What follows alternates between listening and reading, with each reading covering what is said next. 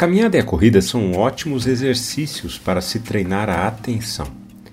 Durante esses exercícios físicos, temos a oportunidade de prestar atenção a pequenos detalhes que são muito importantes à vida. No meu caso, eu gosto demais de caminhar quando está amanhecendo. As mudanças que ocorrem nas cores do céu sinalizam que um novo momento está chegando. Vamos caminhar juntos? O pecado acompanha o desenvolvimento tecnológico em nosso mundo para atualizar as suas formas de manifestação. Duas indústrias tecnológicas que foram desenvolvidas nos últimos anos se utilizam de um conceito muito utilizado pelo pecado: distração. Quanto menos atentos estivermos, mais facilmente poderemos ser enganados. Essas duas indústrias tecnológicas são o entretenimento e a farmacêutica. Na indústria do entretenimento, somos incentivados a fugir da realidade por alguns minutos, maratonando alguma série ou acessando as redes sociais. Na indústria farmacêutica, a infinidade de remédios produzidos e consumidos para impedir que as pessoas sofram revelam o mesmo lado.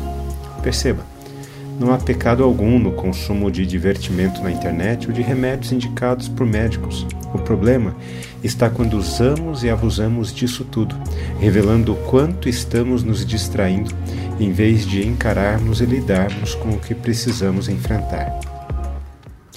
Mas a respeito daquele dia ou da hora, ninguém sabe, nem os anjos no céu, nem o filho, senão o Pai. Estejam de sobreaviso e vigiem, porque vocês não sabem quando será o tempo. É como um homem que, ausentando-se do país, deixa sua casa, dá autoridade aos seus servos, a cada um a sua obrigação, e ao porteiro ordena que vigie. Portanto, vigiem, porque vocês não sabem quando virá o dono da casa, se é tarde, se é meia-noite, se é o cantar do galo, se pela manhã, para que, vindo ele inesperadamente, não encontre vocês dormindo. O que, porém, digo a vocês, digo a todos: vigiem. A expressão utilizada por Jesus, aquele dia, é muito utilizada no Antigo Testamento para indicar o fim desta era e a chegada do dia do Senhor em juízo e bênção, instaurando definitivamente o reino de Deus. Por meio de uma parábola, Jesus convida os discípulos a seguirem o seu exemplo de confiança no calendário misericordioso de Deus. Ninguém sabe quando acontecerá. A palavra que segue a essas explicações é vigiem, ou seja, estejam atentos. Preparando os discípulos para sua ausência, Jesus os lembra de uma cena familiar.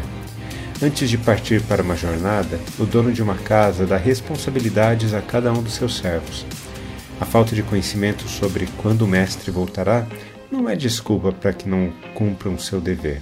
Por isso, diante da vida e de suas incertezas, o que resta a quem segue Jesus e deseja viver na dimensão do reino de Deus é viver de uma maneira atenta e vigilante. Quando refletimos na palavra de Deus, precisamos responder a ela. Eu quero orar por mim e por você.